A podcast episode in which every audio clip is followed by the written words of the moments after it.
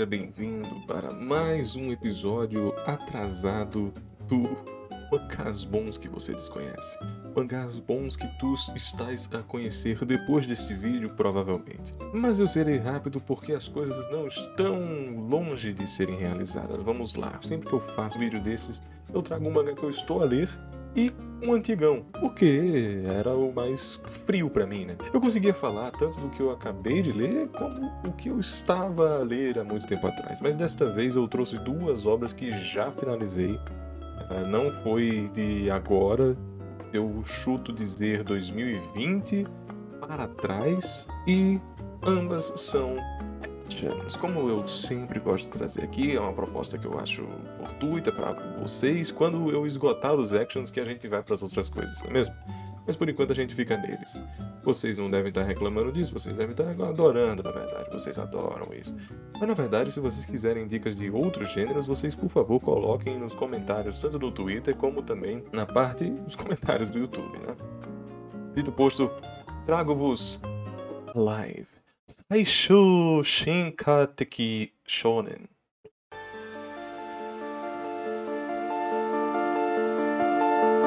Esta obra ela foi produzida na Shonen Magazine Monthly. Monthly. Ela não é semanal. Ela foi produzida, na verdade, ela meu, foi produzida há muito tempo. Finalizou-se em 2010 e muitas das obras que a gente comenta serem as melhores da Monthly foram produzidas posteriormente. Noragami, Shigatsu Kimi no Uso e Ballroom ni Yokozo. Mas vale dizer, Shonen Magazine tem muitas obras boas, Monthly, né? Tem muitas obras boas, antigas, né? Período anterior, como Beck, claramente a mais notória né, da revista, Beck. Temos Cap Capeta, é esse o nome, tá? É sério, é um mangá de Fórmula 1, tá? Capeta. Temos, temos Tekken Time, mas não vamos aos casos, né? Vamos falar exclusivamente aqui de Alive. Alive Last Evolutionary Boy. Ai, vocês sabem como eu sou uma pessoa que procura mais essas obras místicas, né? O, cientificismo eu abandonei, entre aspas, lá para 2018, 2019. É um mundo em que eu adorei viver, mas hoje eu estou à procura mais do mundo esotérico. Sendo que, em literatura, isso não é de todo mal, né? Porque nós estamos ainda no mundo das interpretações. Adoro, acompanho alguns e tenho uma vontade exorbitante de continuar lendo.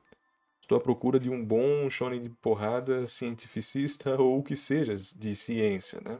E aqui nós temos uma obra que faz um jogo com isso. The Final Evolution, The Evolutionary Boy, o que seja, a live, né? Ele conta um roteiro como se Pandora Hearts fosse de um cientista, vamos dizer assim. Existe um conceito bem bubble, porque é literalmente bolha, e o mundo agora está com algumas pessoas com esses poderes. Né? Aquele clássico modelo que vocês conhecem há bastante tempo, que a gente vive batendo aqui. É sempre interessante da gente conseguir esqueletizar, né?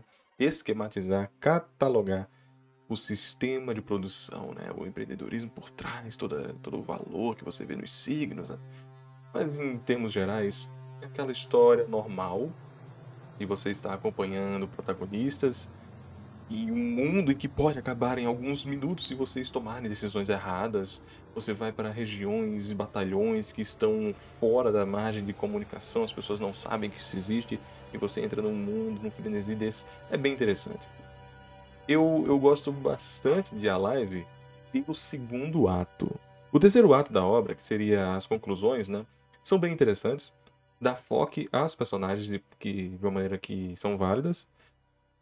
Mas o destaque está na segunda parte. Gente, a segunda parte ali, o enxerto, né, onde, onde compõe a metade, você tem a revelação do que de fato está acontecendo, você tem a revelação para com o protagonista e seus afluentes. É muito interessante por essa parte. A live tem 21 volumes, essa parte é, do meio é a maior, a mais extensa. E um detalhe interessante, e a autora de ilustração, que é a Haddad Toka, ela possivelmente, eu lembro de uma entrevista dessa, posso estar dando um misunderstanding aqui, né? Mas eu lembro de uma entrevista em que ela queria muito ser apenas autora de ilustração. Mas o de história faleceu. no mesmo ano do fim de publicação de A Live. A Live não foi cancelado, não entenda isso. A Live foi terminada de maneira normal e posteriormente, no mesmo ano, o autor de Argumento faleceu. E depois a autora de ilustração tomou-se como mangaka, tanto de argumento e de ilustração. E assim ela fez Noragami, como já mencionado. Olha como o efeito borboleta é interessante, não é mesmo? Mas teríamos, possivelmente nós não teríamos Noragami em execução se não houvesse o falecimento do Tadachi, que é o autor de, de o argumento. Mas a questão é que vocês aqui vão ver um valor basal da autora de Noragami, que eu assumo aqui ser uma boa autora de ilustração já até experimenta um pouco mais a questão de, de quadrinização por aqui, mais do que em Noragami. Sendo que eu acredito que vocês gostam do padrão de execução dela, né? É uma boa ilustradora, é uma autora que tem tempo para fazer essa ilustração, já que é mais de meses para a publicação. E fica aqui a recomendação. É um action meio seinen da vida, porque eles focam em outras coisas, mas é aquela coisa de ter uma milícia, de ter uma um valor científico, sempre tem que ter alguma justificativa. As intrigas, elas são pé no chão, sabe? Não tem nada muito fantasioso e sempre tem que ter uma justificativa semântica maior. É um valor meio contundente dessa forma. E funciona, funciona. Funciona bem. Recomendação: Alive. The Revolutionary Evolution, The Last Revolutionary Boy ou The Last Evolution, The Final Evolution. Enfim, e agora vamos para a segunda recomendação, que essa aqui, ela já é um pouco diferente, ela já é mais distante. Enquanto esse é bem pé no chão, esse outro não. Esse outro já é a loucura abraçada. Não tanto quanto outras obras a la One Piece, mas surpreenda-se, é um traço igual ao do Ichiro Oda na fase inicial hei de recomendá-los um dos shonens mais divertidos de ler. O no Housoku.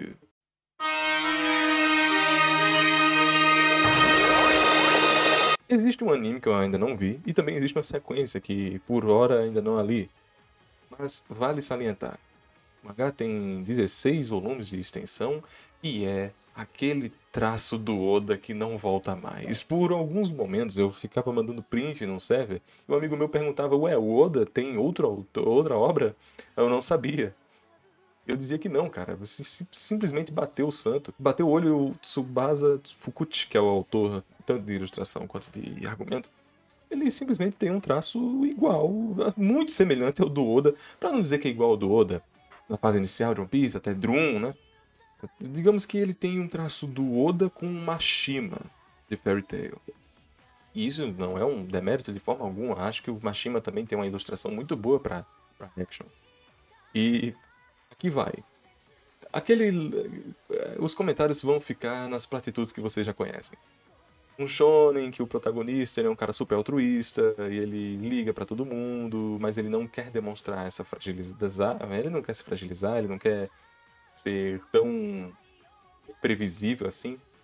Enquanto tem muitos personagens que o adoram, mas também tem esse sentimento tal. A protagonistazinha ali do lado dele, né? Qual protagonista? O protagonista do lado dele, tem um vilão, uh, aí tem poderes, uh, ele é muito forte, aí vai o, o power scaling, né? Ele vai, vai adquirindo habilidades. O, o foco dessa obra aqui com certeza não é a história, porque é aquela coisa que eu já falei em Mar, né? Você já está acostumado àquele bife que você já está a comer semanas e semanas. Não quer dizer que ele não é gostoso. Contudo, a ilustração, como eu falo aqui, é muito interessante. A produção visual desse mangá é bate pronto. Você quer ler devorando com facilidade. Eu lembro que li em versões encadernadas, ou seja, volume por volume ao invés de capítulos e eu não conseguia parar de ler. Eu teve momentos em que eu li três volumes em um dia e era dia de prova, sabe? Eu não podia fazer isso, mas eu me dei essa liberdade de fazer. É muito interessante, é para aquele sentimento que você sempre sente. Olha aí, quando acaba o leque de shonens e neketsus. Poxa, cadê aquele porradão raiz, sem problema do mundo acabar? Cadê aquele ali que é só só um envolvimento emocional ali, aquele grupo de pessoas interessantes, com um objetivo em comum. Cadê aquele sentimento gostoso do shonen? Aqui está, um prato cheio, suculento, que você está com saudade de experimentar. Você já o conhece, só não tenha certeza.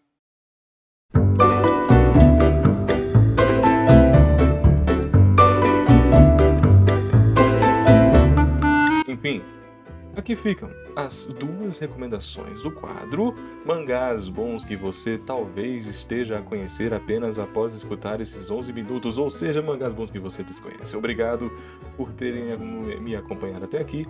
Sigam-nos para mais recomendações e, claro, todo o plantel do WJB. Obrigado e até mais.